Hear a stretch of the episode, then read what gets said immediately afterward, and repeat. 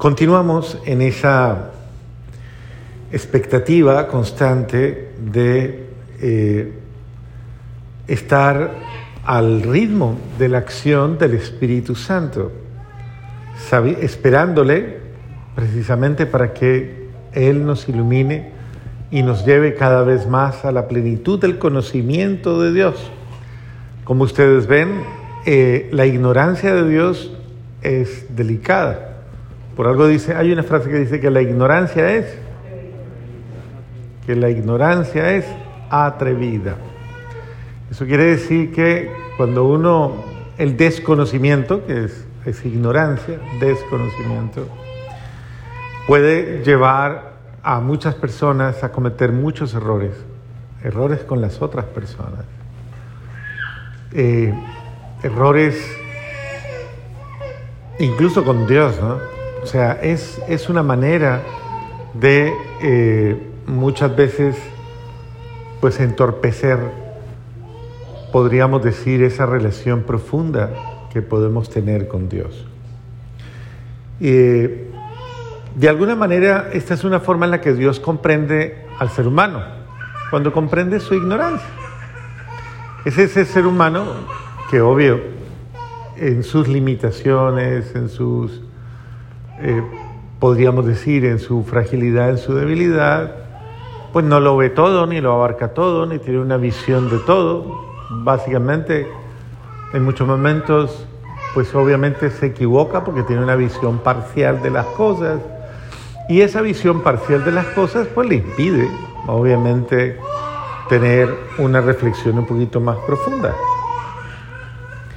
Eh, incluso dice, llegará un tiempo en, el que esa ignorancia eh, llevará incluso a personas a que maten a otras personas, creyendo falsamente que con lo que hacen están haciendo algo bueno, algo correcto.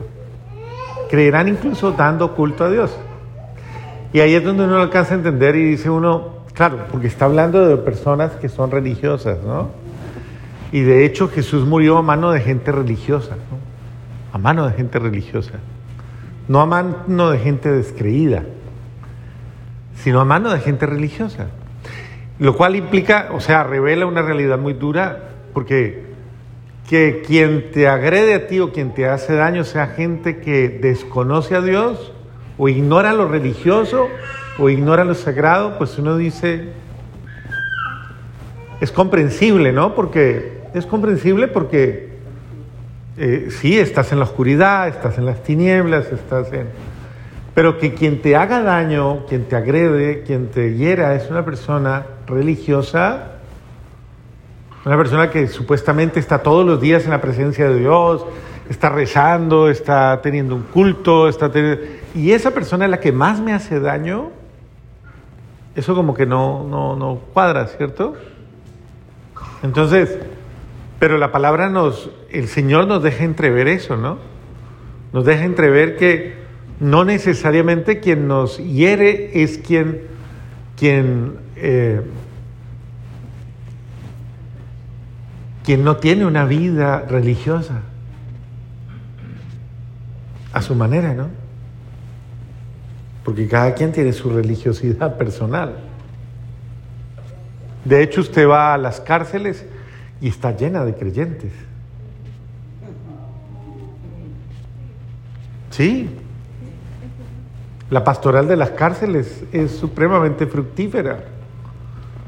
Y no es que las personas que están en las cárceles sean personas malas, no, son malas. De hecho, son personas que han cometido errores y errores muy graves muchas de ellas. Y mucha gente ha encontrado la fe en la cárcel.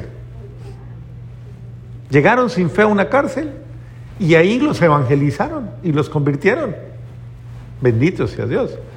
Y muchos hacen todo ese ejercicio de aprender incluso a pagar sus penas y todo esto desde esa perspectiva de redención de su vida.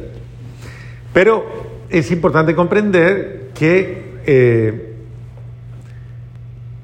puede suceder que en medio de, una comunidad de fe, de una comunidad de amor, puedan existir personas que en un momento determinado prevalidos por su concepto de fe, crea que ciertas cosas que le hace a otras son válidas. Porque en mi concepto de fe es válido. Y ahí es donde hay que tener muchísimo cuidado, ¿no? Porque cuántas veces hay personas que, por ejemplo, dicen, en mi concepto de fe, hablar de esa persona es válido. Por ejemplo, entonces hay gente que dice, venga, venga, venga, venga, yo conozco a esa persona y les tengo que poner al tanto de esa persona. Esa persona es esto, esto, esto y aquello. Yo en mi concepto de fe digo, yo tengo que advertir. Pero muchas veces el advertir no es un advertir, es un denigrar de la persona. Y es un y, detalles como esos, ¿no? Y la gente con muy entre comillas sana actitud y buena voluntad y no sé qué creen hacer el bien haciendo cosas malas. Haciendo cosas que van contra el respeto a la dignidad del ser humano, contra el respeto al otro. Y bueno, y así sucesivamente. Entonces, ahí es donde uno tiene que tener cuidado de no caer, no caer en eso. Dice, es que es paradójico, mire lo que dice el Señor. Y hasta llegará un tiempo cuando el que les dé muerte creerá dar culto a Dios. ¡Wow!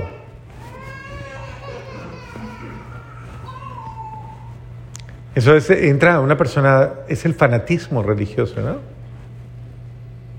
Por el fanatismo religioso. Hay gente que por el fanatismo religioso eh, desecha a su familia, la desprecia, la juzga. Por fanatismo religioso condena a sus hijos, condena a sus padres. Sí, y es curioso porque a veces, no ustedes, porque obviamente yo sé que ustedes son muy santos, pero es gente de otros lugares que tiene ese tipo de errores, ¿no? Y que van a sus casas, a su familia, y muchas veces llegan a, cambiarle la vida a todo el mundo, a, hacerles caer en cuenta a todo el mundo de lo mal que viven. Si ustedes viven muy mal, aquí ni rezan, claro, por eso es que les va mal. Aquí ustedes vean, claro, y, y son ese tipo de personas muy santas, muy buenas, muy... Pues que tienen la autoridad de, de herir a las otras personas. Muy bien. Eh, pero esto lo harán porque no han conocido mi palabra, no han conocido a mi Padre, ni a mí. Y entonces les hablo de esto para que cuando suceda no se vayan a aterrar. Dice Jesús, cuando les pase, no se aterre. Es una prevención.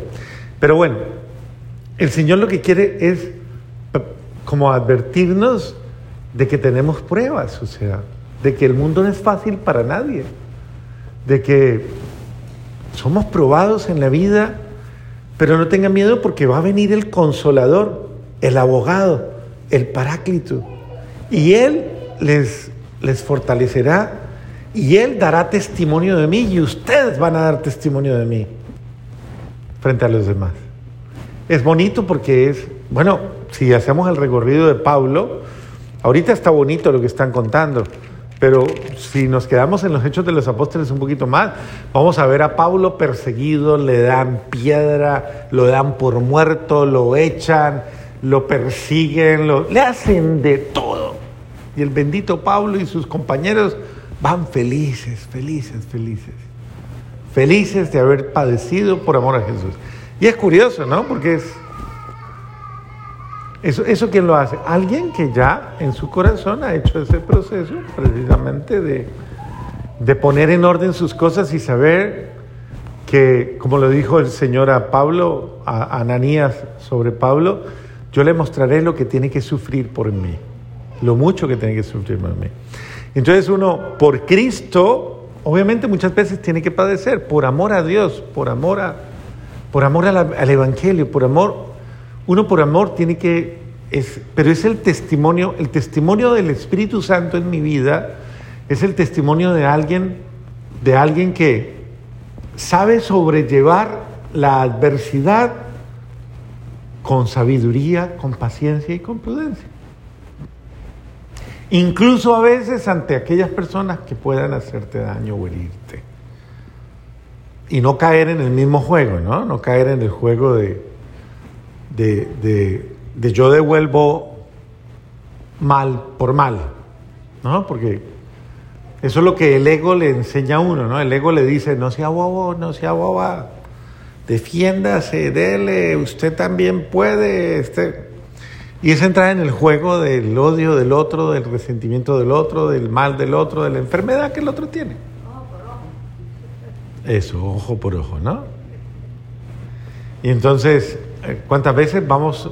Y el Señor dice, no, un, un acto del Espíritu de Dios y de la sabiduría de Dios es no caer en ese tipo de cosas. Y no entrar en ese juego, en ese tipo de cosas. O sea, no, no. En la sabiduría es evalúe bien, observe y no se meta en ese tipo de peleas ni con ese tipo de situaciones. Por eso dice el Señor sabiamente, oren por los que los persiguen, oren, orenlos y bendíganlos, oren y bendíganlos.